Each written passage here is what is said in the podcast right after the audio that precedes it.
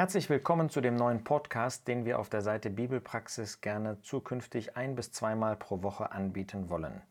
Es geht dabei um Themen wie Bibelauslegung, aber auch zu aktuellen Themen wie in diesem Fall. Diese Podcasts sollen ungefähr fünf bis acht Minuten dauern.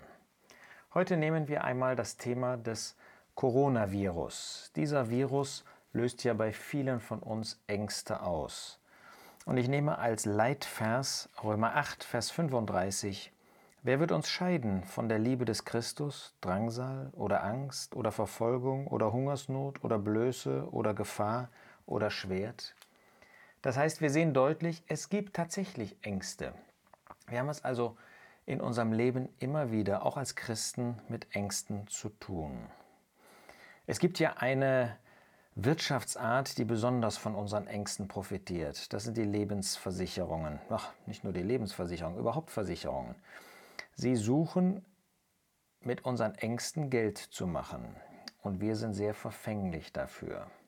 Nun geht es in diesem Podcast nicht um die Frage, sollen wir eine Versicherung abschließen für Unfälle, für ähm, eben Todesfall, für Arbeitsunfähigkeit und so weiter.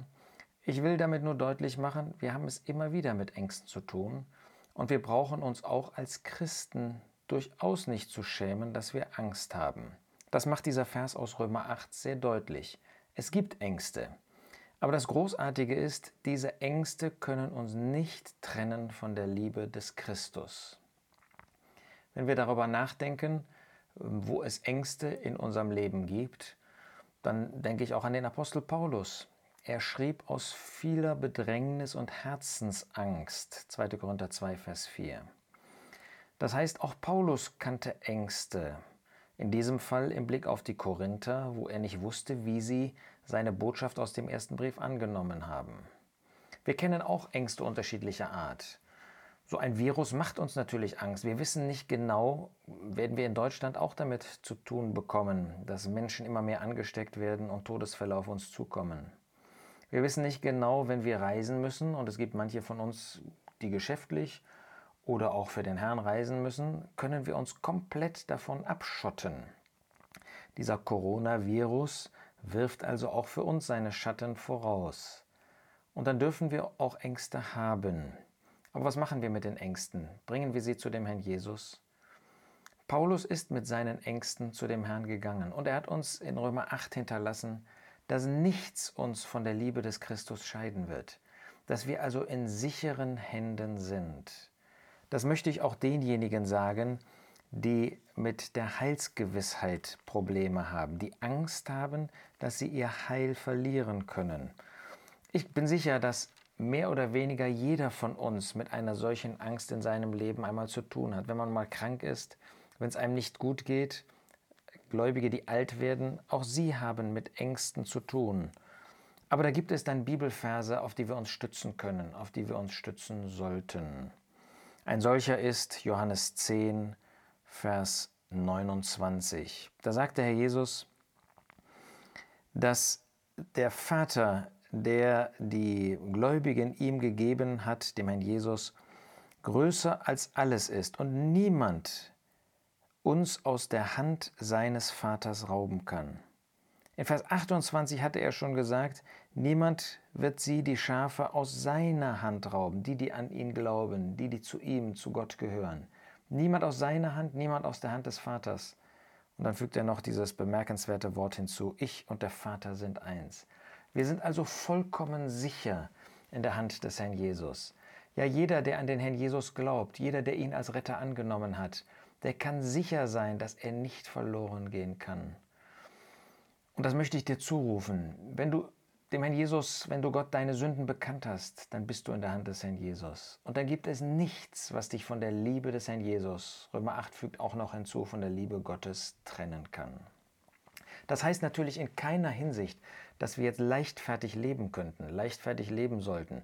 Ein Christ lebt nicht leichtfertig. Ein Christ lebt für seinen Herrn. Ein Christ möchte dem Herrn gehorsam sein. Und damit bin ich bei der zweiten Seite dieses Coronavirus. Dieser Virus breitet sich ja aus. Ähm, die Wege, die er geht, sind unterschiedlich. Letztlich kann er nur wirken in Zellen. Das wissen wir aus der Biologie. aber er breitet sich manchmal durch Tröpfchen oder durch ähm, andere Arten, äh, breitet er sich aus und kann eben auch andere Menschen infizieren. Nun, es gibt solche Viren auch in unserem Leben. Es gibt Sünde. Und Sünde breitet sich auch aus. Aber sie kann nur wirken in Menschen. Das heißt, wenn du jemanden siehst, der gesündigt hat und du findest Gefallen daran oder sogar du pflegst Gemeinschaft mit ihm, dann breitet sich diese Sünde auch auf dich aus, indem du danach ahmst. Deshalb können wir auch als Gläubige viel tun, um uns von diesem ausbreitenden Virus der Sünde fernzuhalten. Es heißt zum Beispiel, flieht die Hurerei. Wir sollen auch die jugendlichen Lüste, also diesen Hochmut und so weiter, sollen wir fliehen. Es gibt verschiedene Dinge, die wir fliehen sollen. Sind wir wirklich solche, die uns fernhalten? So wie man sich vor diesem Virus schützen kann, wir wissen das mit Mundschutz, mit Nasenschutz und anderen Dingen, indem man sich fernhält von Orten, wo er sich ausbreitet, so können wir uns auch von diesem Virus der Sünde fernhalten.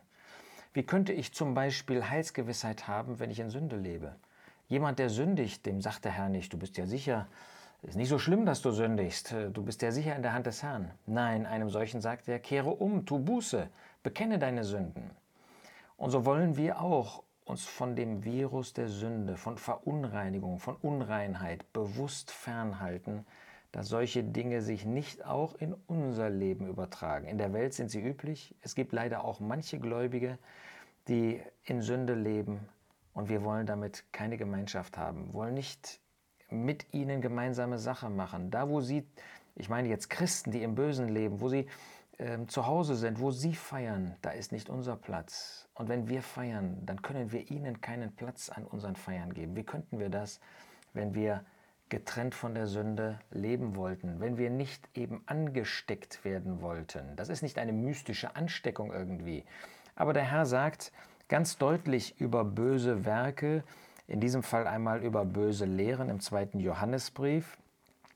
Wenn jemand zu euch kommt und diese Lehre nicht bringt, nehmt ihn nicht ins Haus auf und grüßt ihn nicht, denn wer ihn grüßt, nimmt teil an seinen bösen Werken. Der Herr sagt uns also, dass wir dadurch Gemeinschaft mit ihm hätten in diesen bösen Werken. Das sollen wir nicht zulassen. Nein, wir sollen uns trennen von dem. Dann brauchen wir auch keine Angst vor sozusagen dem geistlichen Coronavirus zu haben. Das wünsche ich dir, dass du nicht durch Angst permanent geprägt bist, sondern dass du vertraust auf den Herrn, dass du ihn wirklich in deinem Leben wirken lässt und dass du dich fernhältst von allem, was einen geistlichen Virus sozusagen darstellt. Gottes Segen und Gottes Bewahrung wünsche ich dir weiterhin. Bis zum nächsten Mal.